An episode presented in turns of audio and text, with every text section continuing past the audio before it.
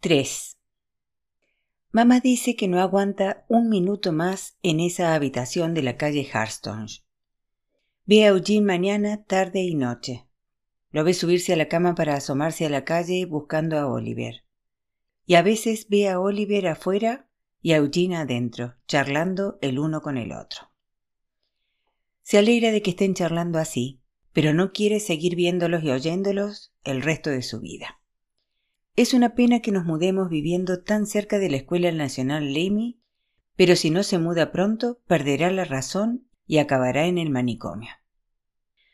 Nos mudamos al callejón Roden, en lo alto de una zona llamada la colina del cuartel. En un lado del callejón hay seis casas y en el otro hay una. Las casas son de las que llaman dos arriba, dos abajo, lo que quiere decir que tienen dos habitaciones en el piso alto y dos en la planta baja. Nuestra casa está al final del callejón. Es la última de las seis. Junto a nuestra puerta hay un pequeño cobertizo que es un retrete y junto a este hay un establo. Mamá va a la conferencia de San Vicente de Paul a preguntar si existe alguna posibilidad de que nos den muebles. El hombre dice que nos dará un vale para recoger una mesa, dos sillas y dos camas. Dice que tendremos que ir a una tienda de muebles de segunda mano que está en el barrio de Irishtown y que tendremos que llevarnos los muebles a casa nosotros mismos. Mamá dice que podemos usar el cochecito que tenía para los gemelos y cuando dice esto, llora. Se seca los ojos en las mangas y pregunta al hombre si las camas que nos darán son de segunda mano. El hombre dice que sí lo son, por supuesto. Y mamá dice que le preocupa mucho dormir en camas donde puede haber muerto alguien, sobre todo si tenía tisis. El hombre dice, lo siento mucho, pero el que pide no escoge.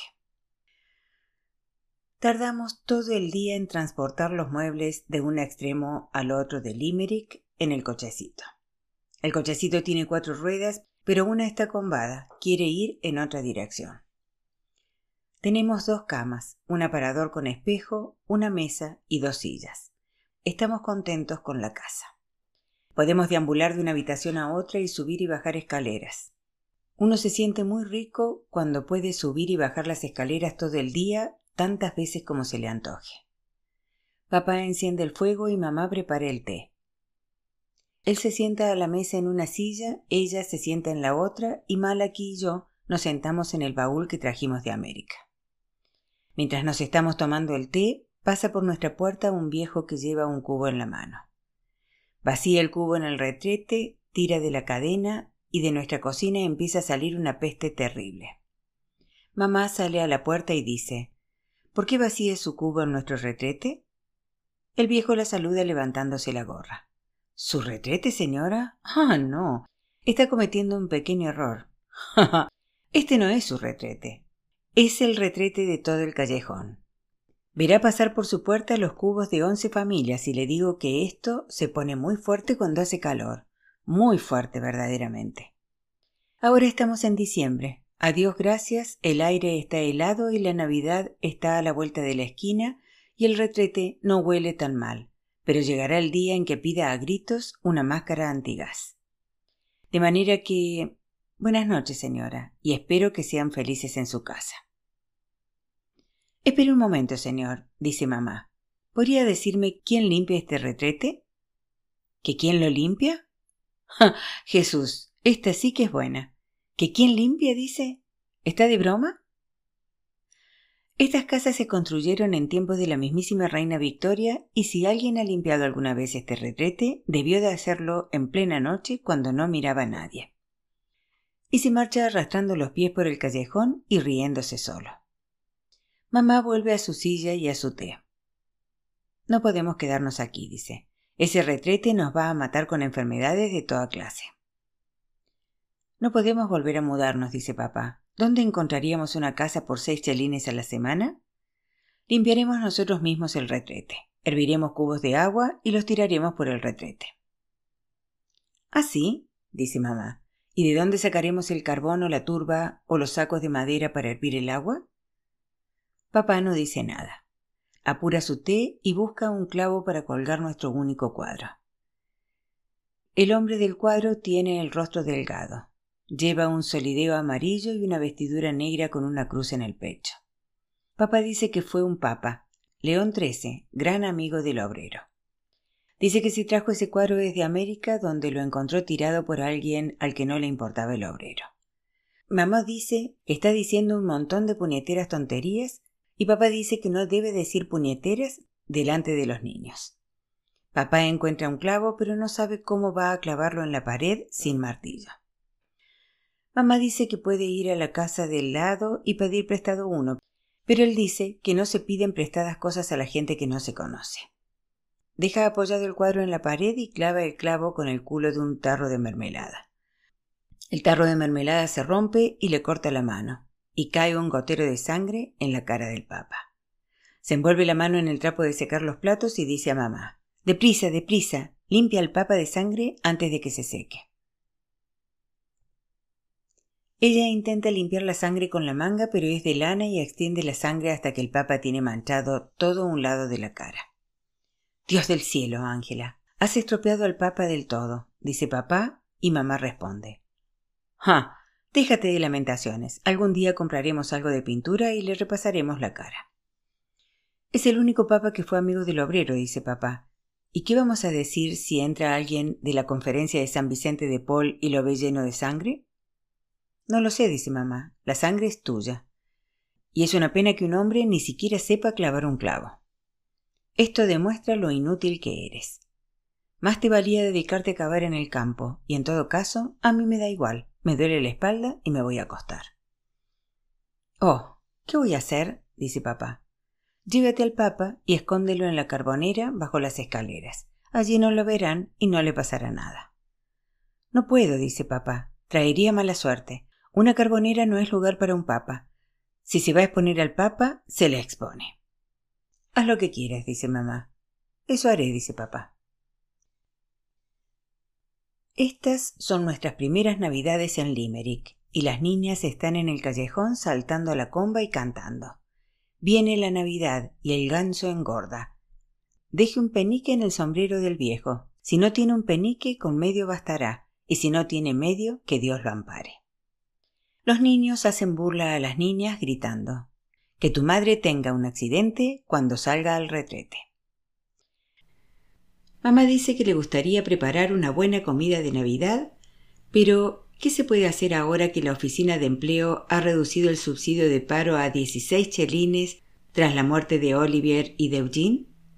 Se pagan 6 chelines de alquiler y quedan 10 chelines. ¿Y qué es eso para cuatro personas? Papá no encuentra trabajo.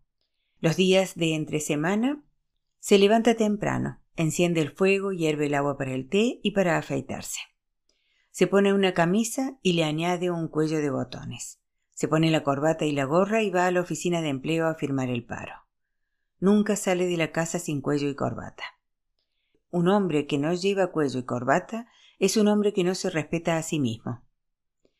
Nunca se sabe cuándo va a decir el empleado de la oficina de empleo que se ofrece un puesto de trabajo en la fábrica de harina de Rank o en la compañía de cementos de Limerick, y aunque sea un trabajo manual, ¿qué pensarían si lo vieran aparecer sin cuello ni corbata? Los jefes y los capataces siempre lo reciben con respeto y dicen que están dispuestos a contratarlo, pero cuando él abre la boca y le oyen el acento de Irlanda del Norte, contratan en su lugar a un hombre de Limerick.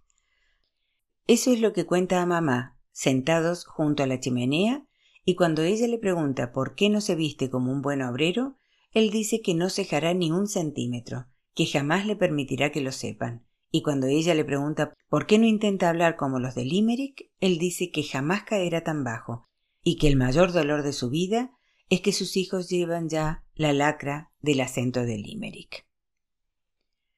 Te acompaño en el sentimiento, y que no sea nada más grave, dice ella.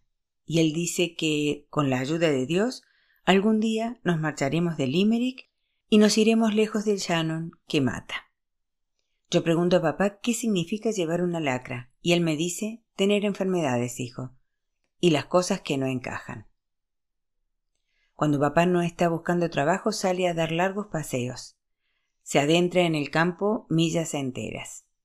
Pregunta a los granjeros si necesitan un trabajador, Les dice que se crió en una granja y que sabe hacer de todo. Si lo contratan, se pone a trabajar inmediatamente con la gorra puesta, con el cuello y la corbata. Trabaja con tanto vigor y tanto tiempo que los granjeros tienen que pedirle que lo deje. Se preguntan cómo es capaz un hombre de pasar trabajando un día entero, un día largo y caluroso, sin pensar siquiera en comer ni en beber. Papá sonríe. Nunca trae a casa el dinero que gana en las granjas. Ese dinero le parece diferente del del paro que ha de llevarse a casa. Se lleva el dinero de las granjas a la taberna y se lo bebe. Si no ha vuelto a casa, cuando tocan el Angelus a las seis de la tarde, mamá sabe que ha tenido un día de trabajo. Mamá espera que se acuerde de su familia y cuando llegue a la taberna pase de largo, aunque solo sea una vez. Pero él no lo hace nunca. Mamá espera que traiga a casa algo de la granja, patatas, repollos, nabos, zanahorias, pero él no trae nunca nada porque nunca caería tan bajo como para pedir nada a un granjero. Mamá dice que ella puede pedir en la conferencia de San Vicente de Paul un vale de comida de limosna, pero que él no es capaz de meterse unas patatas en el bolsillo. Él dice que la situación de un hombre es diferente. Tiene que mantener la dignidad. Tiene que llevar su cuello y su corbata, mantener las apariencias y no pedir nunca nada. Espero que te vaya bien así, dice mamá. Cuando se le acaba el dinero de las granjas, viene a casa tambaleándose, cantando y llorando por Irlanda y por sus hijos muertos, sobre todo por Irlanda. Cuando canta Roddy McCorley, significa que solo ha ganado para pagarse una pinta o dos. Cuando canta Kevin Barry, significa que ha tenido un buen día que ya está cayéndose de borracho y que llega dispuesto a sacarnos de la cama, a ponernos en fila y a hacernos prometer que moriremos por Irlanda, a no ser que mamá le diga que si no nos deja en paz, le salta los sesos con el atizador de la lumbre.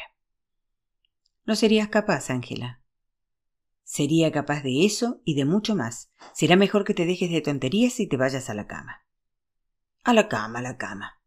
¿De qué sirve ir a la cama? Si me voy a la cama tendré que volverme a levantar, y no puedo dormir en un sitio donde hay un río que nos envía veneno en forma de bruma y de niebla. Se mete en la cama, da golpes en la pared con el puño, canta una canción triste y se queda dormida. Se levanta al salir el día porque opina que nadie debe dormir después del alba.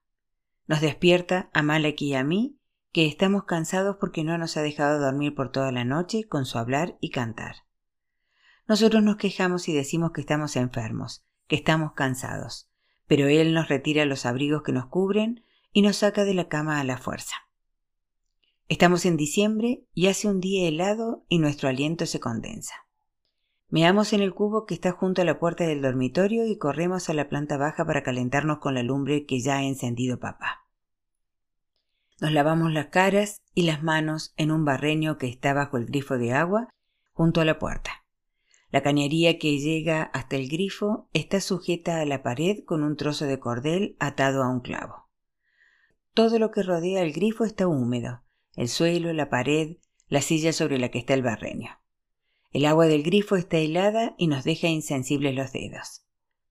Papá dice que eso es bueno para nosotros, que nos volverá hombres. Se echa agua helada en la cara, en el cuello y en el pecho para demostrarnos que no hay nada que temer. Nosotros acercamos las manos a la lumbre para calentárnoslas, pero no podemos quedarnos así mucho tiempo porque tenemos que tomarnos el té, comernos el pan e ir a la escuela. Papá nos hace bendecir la mesa antes y después de las comidas y nos dice que seamos niños buenos en la escuela porque Dios vigila cada uno de nuestros movimientos y la más mínima desobediencia nos hará ir al infierno y allí no tendremos que volver a preocuparnos del frío. Y sonríe. Dos semanas antes de Navidad, Malaki y yo volvemos de la escuela a casa un día de lluvia fuerte y cuando entramos por la puerta nos encontramos la cocina vacía. La mesa, las sillas y el baúl han desaparecido y el fuego de la chimenea está apagado. El Papa sigue allí, lo que quiere decir que no hemos vuelto a mudarnos. Papá no se mudaría sin llevarse al Papa. El suelo de la cocina está mojado hay pequeños charcos de agua por todas partes y las paredes brillan con la humedad. En el piso superior se oye un ruido y cuando subimos nos encontramos a papá, a mamá y los muebles que faltan. Allí arriba se está bien y hace calor. Hay lumbre en la chimenea. Mamá está sentada en la cama y papá está leyendo The Irish Press y se fuma un cigarrillo junto al fuego. Mamá nos cuenta que hubo una inundación terrible, que el agua de lluvia bajó por el callejón y entró como un torrente por debajo de nuestra puerta. Intentaron detenerla con trapos, pero estos se empapaban y dejaban pasar el agua de lluvia. La gente que vaciaba sus cubos empeoraba la situación. Y en la cocina había una peste repugnante. Cree que debemos quedarnos en el piso de arriba mientras haya lluvia. Estaremos calientes durante los meses de invierno y ya bajaremos al piso inferior en la primavera si hay señales de sequedad en las paredes o en el suelo. Papá dice que es como si nos hubiésemos marchado de vacaciones a un país extranjero cálido como Italia. Así llamaremos desde ahora al piso de arriba, Italia. Malaki dice que el Papa sigue colgado en la pared del piso de abajo y que va a pasar frío, y pregunta si podemos subirlo. Pero mamá dice, no, se queda donde está porque no quiero tenerlo aquí mirándome fijamente cuando estoy en la cama. ¿No basta con haberlo traído a cuesta desde Brooklyn hasta Limerick, pasando por Belfast y por Dublín? Lo único que necesito ahora es un poco de paz, de tranquilidad y de comodidad. Mamá nos lleva a Malaki y a mí a la conferencia de San Vicente de Paul para que nos pongamos en la cola con el fin de ver si existe alguna posibilidad de recibir algo para la comida de Navidad, un ganso o un jamón pero el hombre dice que en Limerick todos están en una situación desesperada aquella Navidad. Le entrega un vale para recoger provisiones en la tienda de McGrath y otro para el carnicero. Nada de ganso, dice el carnicero, nada de jamón, nada de artículos de lujo cuando se viene con el vale de San Vicente de Paul. Lo que le puedo dar, señora, es morcilla y callos, o una cabeza de cordero o una buena cabeza de cerdo. La cabeza de cerdo no tiene nada de malo, señora. Tiene mucha carne y a los niños les encanta. Corte la carrillada en lonchas, úntela con mostaza y estará en la gloria. Aunque supongo que eso no será costumbre en América donde se vuelven locos por los bistecs y por las aves de todo tipo. Las que vuelan, las que andan y las que van por el agua. Dice a mamá que tampoco puede darle tocino cocido ni salchichas y que si sabe lo que le conviene, se llevará la cabeza de cerdo antes de que se acaben, pues todos los pobres de Limerick las están pidiendo a gritos. Mamá dice que no está bien comer cabeza de cerdo en Navidad, y él dice que es mucho más de lo que tenía la Sagrada Familia en aquel frío portal de Belén hace mucho tiempo. Ellos no se habrían quejado si alguien les hubiera ofrecido una buena cabeza de cerdo. No, no se habrían quejado, dice mamá, pero tampoco se habrían comido de ningún modo la cabeza de cerdo. Eran judíos. ¿Y qué tiene eso que ver? Una cabeza de cerdo es una cabeza de cerdo. Y un judío es un judío, y eso va en contra de su religión y yo no los culpo. ¿Entiende usted mucho de judíos y de cerdos, señora? dice el carnicero. No, dice mamá, pero en Nueva York conocíamos a una mujer judía, la señora Leibowitz, y no sé qué habríamos hecho sin ella. El carnicero toma la cabeza de cerdo de un estante y cuando Malaki dice ¡Uh! Miren, un perro muerto. El carnicero y mamá se echan a reír. Envuelve la cabeza en un papel de periódico, se la entrega a mamá y le dice Feliz Navidad. Después envuelve unas salchichas y le dice Llévese estas salchichas para el desayuno del día de Navidad. Ah, no puedo permitirme las salchichas, dice mamá, y el carnicero le contesta. ¿Le he pedido dinero? ¿Se lo he pedido acaso? Llévese estas salchichas. Quizás compensen en parte la falta de un ganso o de un jamón. La verdad, no tiene por qué hacer esto, dice mamá. Ya lo sé, señora. Si tuviera que hacerlo, no lo haría. Mamá dice que le duele la espalda y que yo tendré que llevar la cabeza de cerdo. La sujeto contra el pecho, pero está húmeda y cuando empieza a caerse el periódico, todos pueden ver la cabeza. Me muero de vergüenza de que todo el mundo sepa que vamos a comer cabeza de cerdo en Navidad, dice mamá. Algunos niños que van a la Escuela Nacional Limi me ven, me señalan y se ríen. Ay Dios, miren a Frankie McCool con su morro de cerdo. ¿Es eso lo que comen los yankees el día de Navidad, Frankie? Oye, Christy, grita uno a otro. ¿Sabes cómo se come una cabeza de cerdo? No, no lo sé, Paddy. Lo agarran por las orejas y le comes la cara a bocados. Y Christy dice, Oye, Paddy, ¿sabes cuál es la única parte del cerdo que no se comen los macur? No, no lo sé, Christy. La única parte que no se comen es el gruñido. Después de recorrer algunas manzanas, el papel de periódico se ha caído por completo y todos pueden ver la cabeza de cerdo. El morro está aplastado contra mi pecho y me apunta a la barbilla. Y a mí me da pena porque está muerto y todo el mundo se ríe de él. Mi hermana y mis dos hermanos también están muertos, pero yo tiraría una piedra al que se riese de ellos. Ojalá viniese papá a ayudarnos, porque cada pocos pasos mamá tiene que pararse y apoyarse en una pared. Se toca la espalda y dice que no será capaz de subir la colina del cuartel. Aunque viniera papá, no serviría de mucho porque nunca lleva nada en las manos, ni paquetes, ni bolsas, ni bultos. Si llevas en las manos cosas así, pierdes la dignidad. Eso dice él. Llevaba a cuestas a los gemelos cuando estaban cansados y llevaba al papa, pero eso no es lo mismo que llevar cosas corrientes como una cabeza de cerda. Nos dice a Malaki y a mí que cuando uno se hace mayor, tiene que llevar cuello y corbata, y nunca debe permitir que la gente lo vea a uno llevando cosas en las manos. Está en el piso de arriba sentado junto al fuego, fumándose un cigarrillo, leyendo The Irish Press, que le encanta, porque es el periódico de, de Valera, y él cree que de Valera es el hombre más grande del mundo. Me mira y mira la cabeza de cerdo y dice a mamá que es una deshonra que un niño lleve un objeto así por las calles de Limerick. Ella se quita el abrigo, se mete en la cama y le dice que en las navidades siguientes puede encargarse él de buscar la comida. Ella está agotada y el cuerpo le pide a voces una taza de té, de modo que él puede dejar sus aires de grandeza, hervir el agua para hacer el té y freír algo de pan antes de que sus dos hijos pequeños se mueran de hambre. La mañana de Navidad papá enciende el fuego temprano para que podamos comer salchichas y pan con té. Mamá me envía a la casa de la abuela para pedirle prestada una olla para cocer la cabeza de cerdo. ¿Qué van a comer? pregunta la abuela. ¿Una cabeza de cerdo? Jesús, María y José. Eso es el colmo de los colmos. ¿No ha sido capaz tu padre de salir y de conseguir un jamón o al menos un ganso? ¿Qué clase de hombre es al fin y al cabo? Mamá mete la cabeza de cerdo en la olla y la cubre de agua, y mientras el cerdo se cuece, Papá nos lleva a Malaki y a mí a misa a la iglesia de los redentoristas. En la iglesia hace calor y hay un olor dulce a flores, incienso y velas. Nos lleva a que veamos al niño Jesús en la cuna. Es un niño grande y gordo con rizos rubios como los de Malaki. Papá nos dice que esta que está aquí con el vestido azul es María, la madre de Jesús, y que aquel viejo con barba es su padre, San José. Dice que están tristes porque saben que Jesús se hará mayor y lo matarán para que todos podamos ir al cielo. Yo le pregunto por qué tiene que morir el niño Jesús, y papá dice que esas cosas no se pueden preguntar. ¿Por qué? pregunta Malaki, y papá le manda a callar.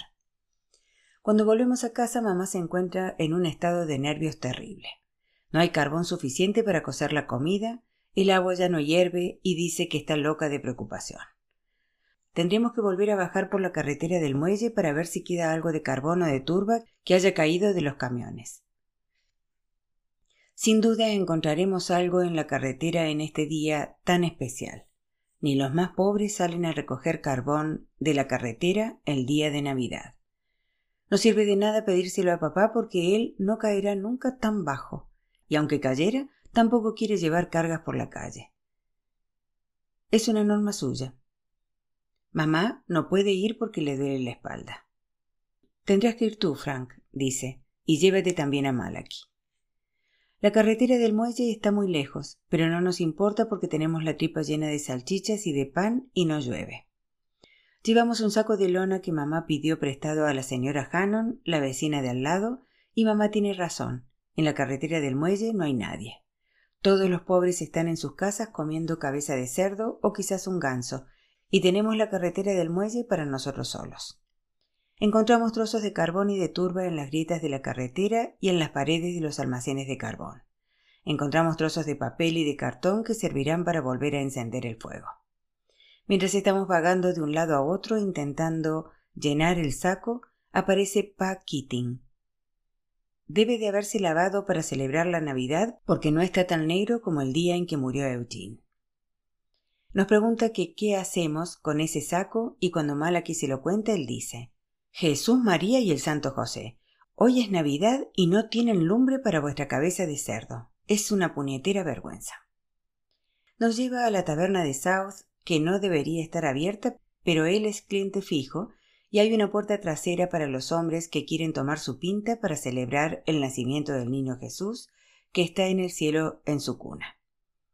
Pide su pinta y gaseosas para nosotros, y pregunta al hombre si sería posible que nos diera unos trozos de carbón. El hombre dice que lleva 27 años sirviendo bebidas y nadie le había pedido carbón hasta entonces. Pa dice que se lo pide como favor, y el hombre dice que si Pa le pidiera la luna, él volvería a tomarla y se la traería. El hombre nos lleva hasta la carbonera bajo las escaleras y nos dice que tomemos lo que podamos llevar a cuesta. Es carbón de verdad, no son los fragmentos que se encuentran en la carretera del muelle, y si no podemos llevarlo a cuesta, podremos arrastrarlo por el suelo. Tardamos mucho tiempo en llegar a la colina del cuartel desde la taberna de South porque el saco tiene un agujero. Yo tiro del saco y Malaki se encarga de recoger los trozos que caen por el agujero y de volver a meterlos en el saco. Después se pone a llover y no podemos quedarnos en el portal hasta que escampe, porque llevamos el carbón, que deja un rastro negro por la acera y Malaki se está poniendo negro de recoger los trozos, de volver a meterlos en la bolsa y de quitarse el agua de lluvia de la cara con las manos negras y mojadas. Yo le digo que está negro, él me dice que yo estoy negro. Y una mujer de una tienda nos dice que nos apartemos de esta puerta, que es Navidad y no quiere ver África. Tenemos que seguir arrastrando el saco, de lo contrario no llegaremos a celebrar nuestra comida de Navidad. Tardaremos siglos enteros en encender el fuego y más siglos en poder comer, porque el agua tiene que hervir antes de que mamá añade el repollo y las patatas para que hagan compañía al cerdo en la olla. Arrastramos la bolsa por la avenida O'Connell y vemos a las personas sentadas a la mesa en sus casas, con adornos de todas clases y luces brillantes. En una de las casas abren la ventana y los niños nos señalan y se ríen. Y nos gritan Miren, los zulúes. ¿Dónde han dejado las lanzas? Malaki les hace gestos con la cara y quiere tirarles carbón, pero yo le digo que si tira el carbón tendremos menos para el cerdo y no comeremos nunca. El piso de abajo de nuestra casa vuelve a ser un lago por el agua de lluvia que entra como un torrente por debajo de la puerta. Pero no nos importa, porque ya estamos empapados de todas formas y podemos vadear el agua. Papá baja y sube a rastras el saco hasta Italia. Dice que somos unos buenos chicos por haber traído tanto carbón, que la carretera del muelle debía de estar cubierta con carbón. Cuando mamá nos ve, se echa a reír y después llora. Se ríe por lo negros que estamos y llora porque estamos empapados de agua. Nos dice que nos quitemos toda la ropa y nos lava el carbón de la cara y de las manos. Dice a papá que la cabeza de cerdo puede esperar un rato para que nosotros nos tomemos un tarro de té caliente. Afuera llueve, y en nuestra cocina del piso de abajo hay un lago, pero allí arriba, en Italia, el fuego está encendido otra vez y la habitación está tan caldeada y tan seca que cuando Malaki y yo terminamos de tomar el té, nos quedamos dormidos en la cama y no nos despertamos hasta que papá nos dice que la comida está preparada.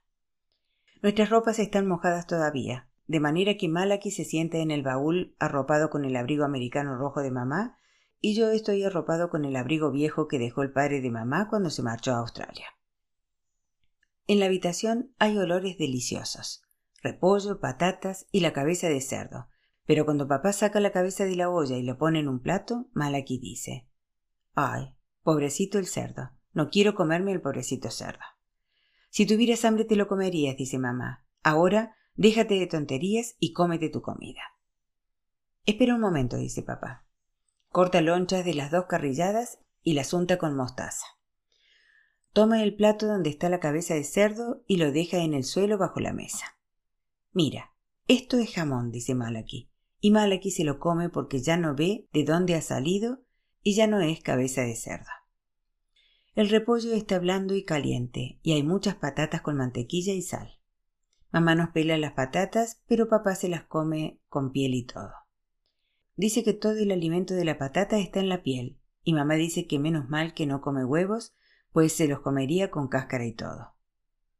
Él dice que así lo haría, y que es una vergüenza que los irlandeses tiren a la basura millones de pieles de patata todos los días, y que por eso mueren de tisis a miles, y que seguro que la cáscara del huevo tiene alimento, pues el derroche es el octavo pecado capital.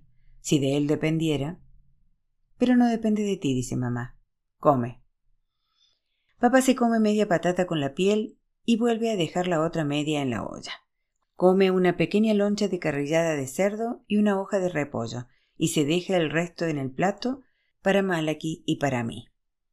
Prepara más té y nos lo tomamos con pan y mermelada para que nadie pueda decir que no hemos comido un dulce el día de Navidad.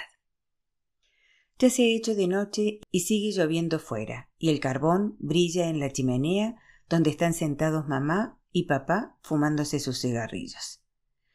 Cuando se tienen las ropas mojadas, no se puede hacer nada más que volver a la cama, donde se está a gusto y tu padre te puede contar el cuento de cómo se hizo católico Cuchulén y te quedas dormido y sueñas con el cerdo que está en la cuna en la iglesia de los redentoristas, porque el niño Jesús y Cuchulén y él tenían que hacerse mayores y tenían que morir todos. El ángel que trajo a Margaret y a los gemelos vuelve a venir y nos trae a otro hermano, Michael. Papá dice que encontró a Michael en el séptimo peldaño de la escalera que sube a Italia. Dice que eso es lo que hay que esperar cuando se pide un niño nuevo, que hay que esperar al ángel del séptimo peldaño. Maleki pregunta cómo se puede recibir un hermanito nuevo del ángel del séptimo peldaño cuando se vive en una casa sin escaleras y papá le dice que hacer demasiadas preguntas es una lacra. Malaki pregunta qué es una lacra. Una lacra. A mí me gustaría saber qué significa esa palabra, una lacra. Pero papá dice, oh hijo, el mundo es una lacra y todo lo que hay en él también. Y se pone la gorra y se marcha al hospital Bedford Row para ver a mamá y a Michael. Ella está en el hospital con su dolor de espalda y tiene al niño consigo para asegurarse de que estaba sano cuando lo dejaron en el séptimo peldaño. Yo no lo comprendo porque estoy seguro de que los ángeles no dejarían nunca en el séptimo peldaño a un niño enfermo. Es inútil preguntárselo a papá o a mamá. Te dicen te estás volviendo tan preguntón como tu hermano. Vete a jugar. Sé que las personas mayores no les gustan que los niños les hagan preguntas. Ellos pueden hacerte todas las preguntas que quieran. ¿Cómo te va en la escuela? ¿Eres un buen niño? ¿Has rezado tus oraciones? Pero si tú le preguntas si han rezado sus oraciones, pueden pegarte un capón. Papá trae a casa a mamá con el niño nuevo y ella tiene que quedarse en la cama varios días por el dolor de espalda. Mamá dice que este niño es el vivo retrato de nuestra hermanita que se murió con el pelo negro y ondulado, los ojos azules encantadores y las cejas preciosas. Eso es lo que dice mamá. Yo pregunto si el niño es un retrato. También pregunto cuál es el séptimo peldaño, porque la escalera tiene nueve peldaños y quisiera saber si se empieza a contar por abajo o por arriba. A papá no le importa responder a esta pregunta. Dice que los ángeles vienen de arriba, pero no suben de cocinas como la nuestra, que son lagos de octubre a abril. De modo que localizo el séptimo peldaño contando desde arriba. El recién nacido, Michael, tiene un catarro. Tiene la cabeza congestionada y apenas puede respirar. Mamá está preocupada porque es domingo y el dispensario de los pobres está cerrado. Si vas a casa del médico y la doncella ve que eres de clase baja, te dice que vayas al dispensario, que es tu sitio. Si le dices que el niño se está muriendo en tus brazos, ella te dirá que el médico está en el campo montando a caballo. Mamá llora porque el niño está intentando penosamente aspirar por la boca. Intenta despejarle la nariz con un trozo de papel enrollado, pero tiene miedo de meterlo demasiado hondo. Eso no hace falta, dice papá. No hay que meter cosas a los niños por la nariz. Parece que va a besar al niño, pero le pone la boca en la naricita y aspira. Aspira las cosas malas que tiene Michael dentro de la cabeza. Las escupe en el fuego. Michael da un grito prolongado y se le ve respirar, dar patadas al aire y reír. Mamá mira a papá como si acabara de bajar del cielo y papá dice, esto es lo que hacíamos en Antrim mucho antes de que hubiera médicos que montasen a caballo. La llegada de Michael nos da derecho a recibir unos chelines más de subsidio de paro, pero mamá dice que no es suficiente y tiene que ir a pedir comida a la conferencia de San Vicente de Paul. Una noche llaman a la puerta y mamá me hace bajar a ver quién es. Son dos hombres de San Vicente de Paul y quieren ver a mi madre y a mi padre. Yo les digo que mis padres están en Italia, en el piso de arriba. ¿Cómo dices? dicen. En el piso de arriba, donde está seco. Les avisaré. Entonces me preguntan qué es el puñetero cobertizo que está junto a nuestra puerta principal. Les digo que es el retrete. Me preguntan por qué no está en la parte trasera de la casa y yo les digo que es el retrete de todo el callejón y que menos mal que no está en la parte trasera de la casa, porque entonces la gente tendría que estar yendo y viniendo por nuestra cocina con unos cubos que dan asco. ¿Estás seguro de que hay un solo retrete para toda la calle? dicen. Sí. Madre de Dios, dicen ellos. ¿Quién está allá abajo? dice mamá en voz alta desde Italia. Los hombres. ¿Qué hombres? De San Vicente de Paul, Pisan con cuidado al atravesar el lago de la cocina y emiten chasquidos de lengua y ruidos de desaprobación y se dicen el uno al otro. ¿No es una vergüenza? Hasta que lleguen a Italia en el piso de arriba. Dicen a mamá y a papá que lamentan molestarles, pero que la conferencia tiene que asegurarse de que está ayudando a los casos que lo merecen. Mamá les ofrece una taza de té, pero ellos echan una ojeada a su alrededor y dicen que no, gracias. Preguntan por qué vivimos en el piso de arriba. Preguntan acerca del retrete. Hacen preguntas porque las personas mayores pueden hacer todas las preguntas que quieran y anotar las respuestas en libretas, sobre todo cuando llevan cuello, corbata y traje. Preguntan qué edad tiene Michael, cuánto cobra papá de subsidio de paro, cuándo tuvo su último trabajo y por qué no tiene trabajo ahora, y qué tipo de acento es ese que tiene. Papá les dice que el retrete podría matarnos con enfermedades de todo tipo, que la cocina se inunda en el invierno y que tenemos que mudarnos al piso superior para estar secos. Dice que el río Shannon es el culpable de toda la humedad del mundo y que nos está matando uno a uno. Malaki le dice que estamos viviendo en Italia y ellos sonríen.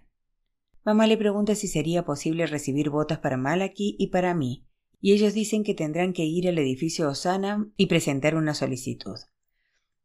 Ella dice que no se siente bien desde que vino el niño y que no sería capaz de pasar mucho tiempo de pie en una cola. Pero ellos dicen que deben tratar a todos por igual, hasta a una mujer del barrio de Irishtown que tuvo trillizos. Y muchas gracias. Presentaremos nuestro informe a la conferencia. Cuando se marchan, Malaki quiere enseñarles dónde dejó el ángel a Michael en el séptimo peldaño, pero papá le dice Ahora no, ahora no. Malaki llora y uno de los hombres se saca del bolsillo un trozo de toffee y se lo da.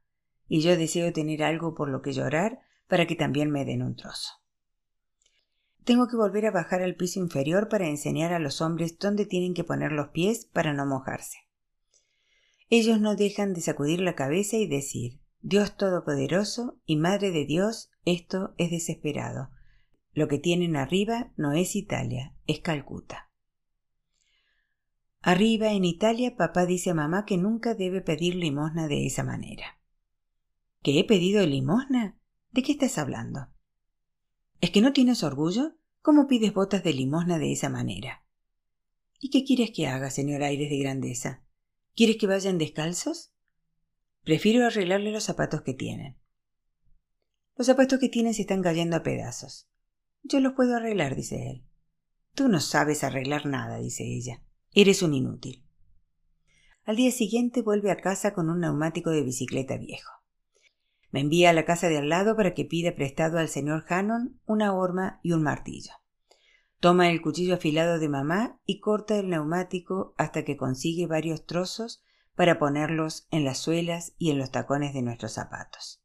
Mamá le dice que va a destrozar los zapatos del todo, pero él se pone a dar martillazos y a clavar los clavos en los zapatos a través de los trozos de goma.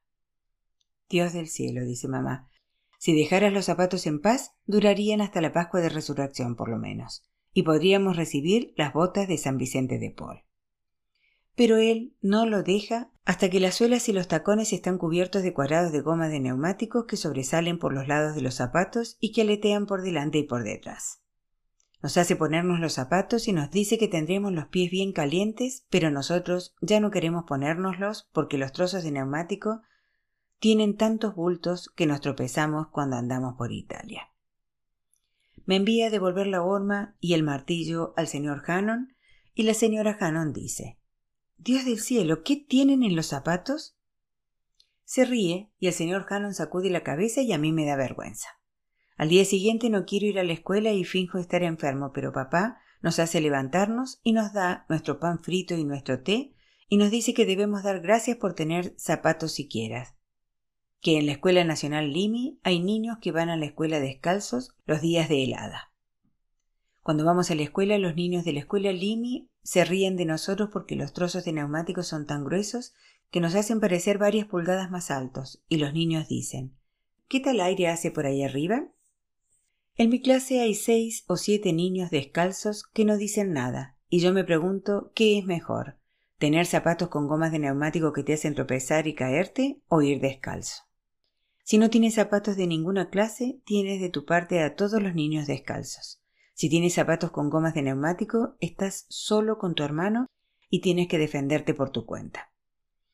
Me siento en un banco en el cobertizo del patio de la escuela y me quito los zapatos y los calcetines, pero cuando entro en la clase, el maestro me pregunta dónde están mis zapatos.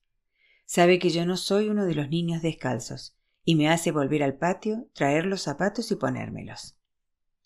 Después dice a la clase Aquí hay mofas, aquí hay befas por las desventuras de los demás. ¿Hay en esta clase alguien que se crea perfecto? Que levante la mano. Nadie levanta la mano. ¿Hay en esta clase alguien que pertenezca a una familia rica a la que le sobre dinero para comprar zapatos? Que levante la mano. Nadie levanta la mano. Aquí hay niños que tienen que remendarse los zapatos como pueden, dice. Aquí hay niños que ni siquiera tienen zapatos. No es culpa suya, y no es una vergüenza. Nuestro Señor no tenía zapatos, murió sin zapatos. ¿Ven que luzca unos zapatos clavados en la cruz? ¿Lo ven, niños? No, Señor. ¿Qué es lo que no ven? Que nuestro Señor luzca unos zapatos clavados en la cruz, Señor. Ahora bien, si oigo decir que un niño de esta clase se mofa o se befa de Macuri y de su hermano por sus zapatos, saldrá a relucir la vara. ¿Qué saldrá a relucir, niños? La vara, señor. La vara escocerá niños, la palmeta de fresno silbará por el aire, caerá en el trasero del niño que se mofa, del niño que se befa. ¿Dónde caerá, niños? En el niño que se mofa, señor. Y en el niño que se befa, señor. Los niños no nos molestan más y llevamos los zapatos con las gomas de neumáticos durante varias semanas hasta que llega Pascua de Resurrección y la conferencia de San Vicente de Paul nos regala unas botas. Cuando tengo que levantarme en plena noche para mear en el cubo, voy a lo alto de la escalera y miro hacia abajo para ver si está el ángel en el séptimo peldaño. A veces estoy seguro de que veo allí una luz, y si todos duermen, me siento en el peldaño por si el ángel trae a otro niño o por si viene solo de visita. Pregunto a mamá si el ángel se limita a traer a los niños y se olvida de ellos después. Claro que no, dice. El ángel no se olvida nunca de los niños y vuelve para asegurarse de que el niño es feliz. Yo podría hacer al ángel preguntas de todo tipo, y estoy seguro de que me respondería a no ser que fuera una angelita. Pero estoy seguro de que las angelitas también responderían a las preguntas. Nunca he oído decir a nadie lo contrario. Paso mucho tiempo sentado en el séptimo peldaño y estoy seguro de que el ángel está allí. Le cuento todas las cosas que uno no puede contar a su madre ni a su padre por miedo a que le den un capón o a que lo manden a jugar. Le cuento todo lo de la escuela y el miedo que tengo al maestro y a su vara cuando nos da voces en irlandés y yo todavía no sé qué habla. porque cuando yo vine de América los demás niños ya llevaban un año aprendiendo irlandés. Me quedo en el séptimo peldaño hasta que hace demasiado frío o hasta que papá se levanta y me dice que vuelva a la cama. Al fin y al cabo, fue él quien me dijo que el ángel viene al séptimo peldaño, y debería saber por qué estoy allí sentado.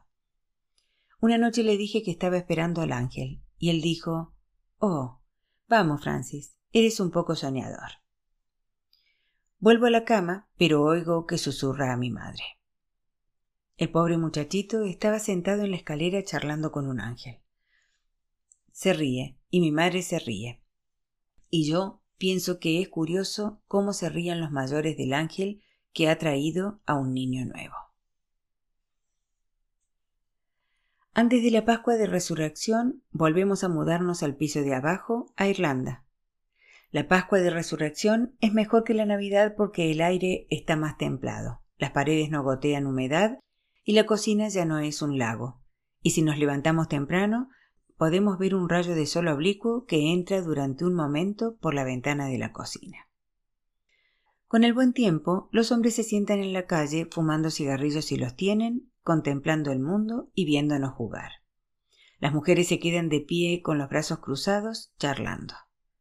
No se sientan, porque lo único que tienen que hacer es quedarse en casa, cuidar a los niños, limpiar la casa y cocinar un poco, y los hombres necesitan las sillas. Los hombres se sientan porque están cansados de ir a pie a la oficina de empleo cada mañana a firmar el paro, de discutir los problemas del mundo y de preguntarse qué pueden hacer con el resto del día.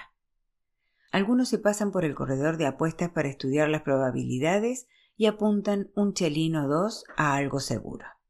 Algunos se pasan horas enteras en la biblioteca Carnegie leyendo periódicos ingleses e irlandeses. Un hombre en paro tiene que estar enterado de las cosas porque todos los demás hombres que están en paro son expertos en lo que pasa en el mundo. El hombre que está en paro tiene que estar preparado por si otro hombre en paro saca a la conversación el tema de Hitler, de Mussolini o de la situación terrible de millones de los chinos. El hombre en paro vuelve a casa después de pasar un día con el corredor de apuestas o con el periódico y su mujer no le negará unos minutos de tranquilidad y de paz con su cigarrillo y su té, y un rato para quedarse sentado en su silla y para pensar en el mundo. La Pascua de Resurrección es mejor que la Navidad porque papá nos lleva a la iglesia de los Redentoristas, donde todos los sacerdotes van de blanco y cantan. Están contentos porque nuestro Señor está en el cielo. Yo pregunto a papá si el niño de la cuna está muerto y él me dice que no, que tenía treinta y tres años cuando murió y que está allí clavado en la cruz. Yo no entiendo cómo ha crecido tan aprisa para estar allí clavado con un sombrero hecho de espinos y lleno de sangre que le cae de la cabeza, de las manos, de los pies y de un agujero grande que tiene cerca del vientre. Papá dice que lo entenderé cuando sea mayor. Ahora me dice eso constantemente y yo quiero ser mayor como él para poder entenderlo todo. Debe de ser precioso despertarse por la mañana y entenderlo todo. Y me gustaría ser como las personas mayores que están en la iglesia, que se ponen de pie y de rodillas y rezan y lo entienden todo. En la misa la gente se acerca al altar y el sacerdote les pone algo en la boca.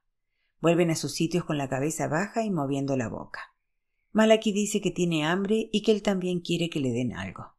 Papá dice, calla, es la comunión, es el cuerpo y la sangre de nuestro Señor. Pero papá, calla, es un misterio.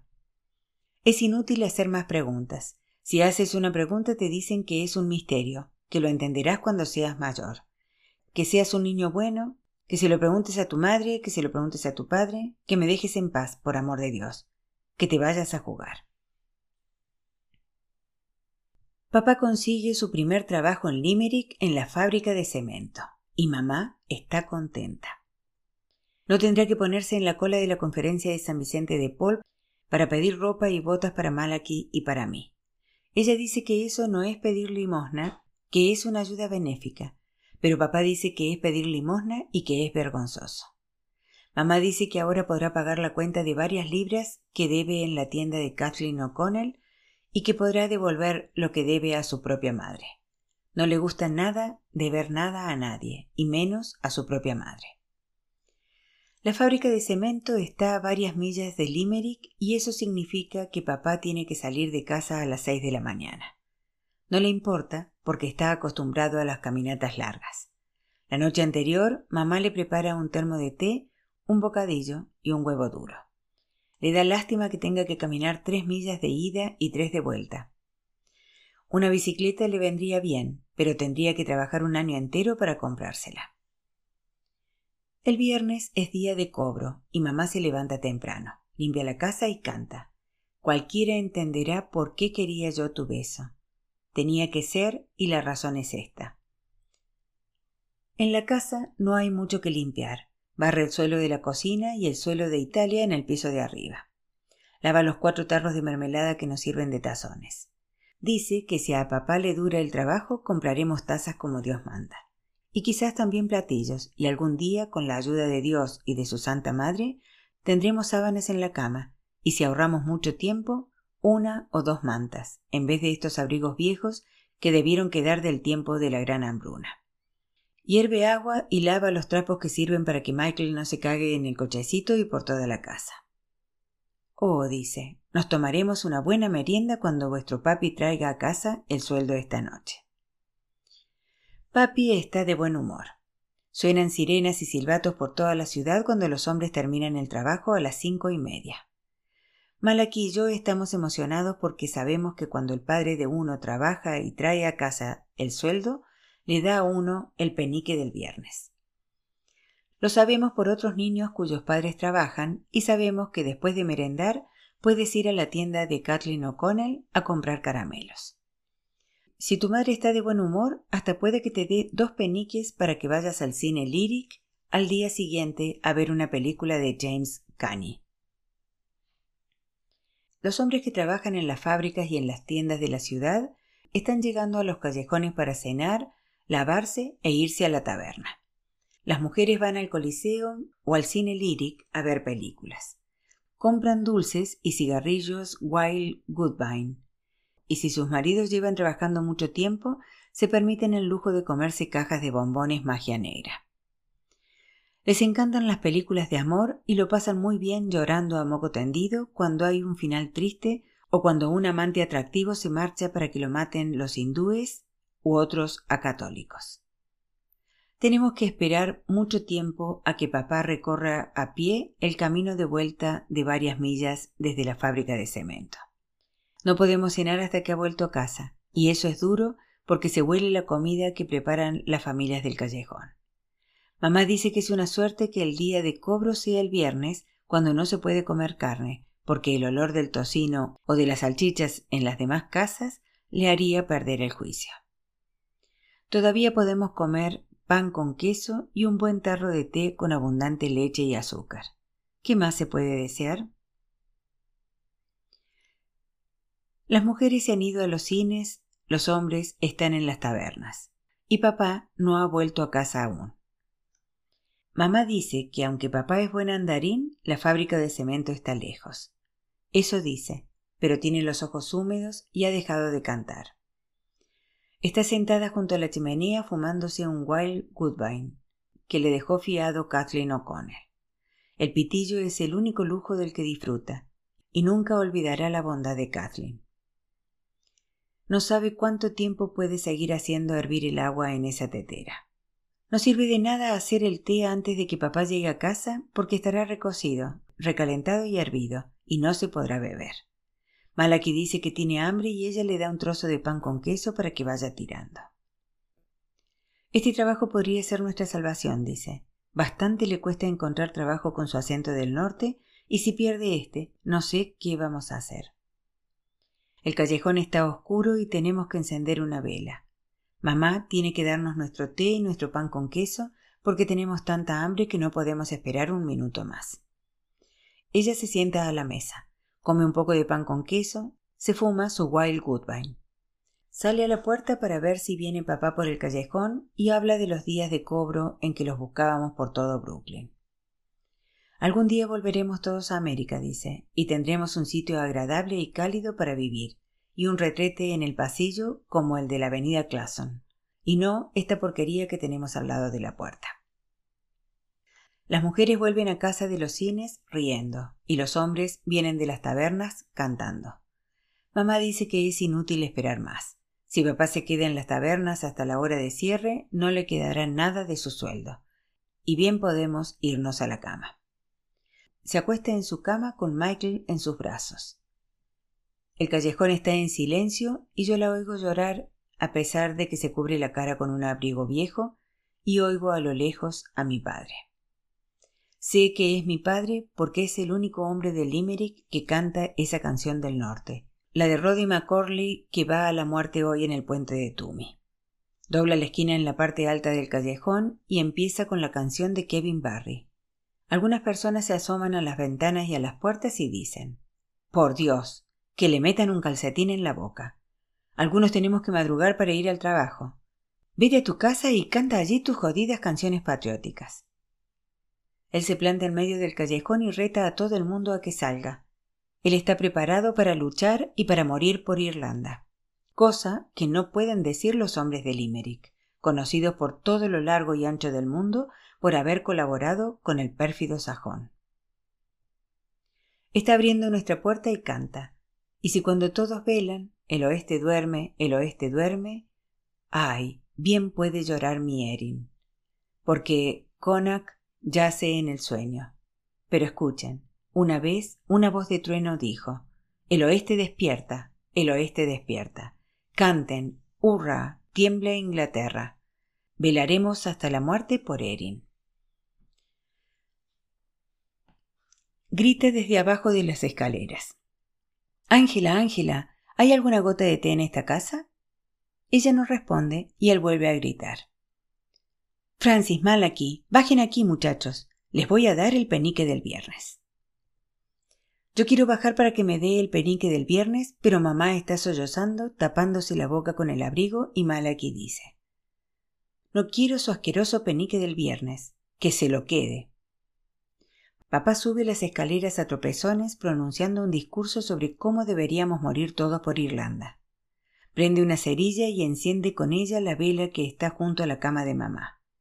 Levanta la vela sobre su cabeza y desfila por la habitación cantando Miren quienes vienen entre los brezos de flores rojas, con banderas verdes que ondean al aire puro montañés.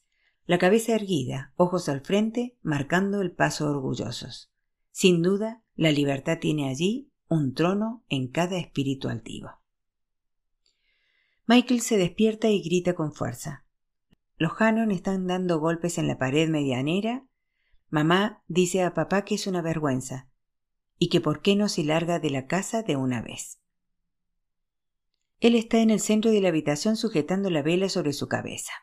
Se saca un penique del bolsillo y nos lo muestra a Malak y a mí. Vuestro penique del viernes, muchachos, dice.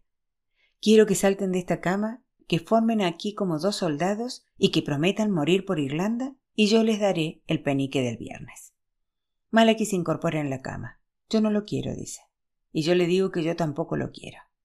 Papá se queda de pie un momento, vacilante, y vuelve a guardarse el penique en el bolsillo. Se vuelve a mamá y ella le dice, Esta noche no vas a dormir en esta cama. Él baja al piso inferior con la vela, duerme en una silla, falta al trabajo a la mañana siguiente y pierde el empleo en la fábrica de cemento. Y volvemos a vivir del subsidio de paro.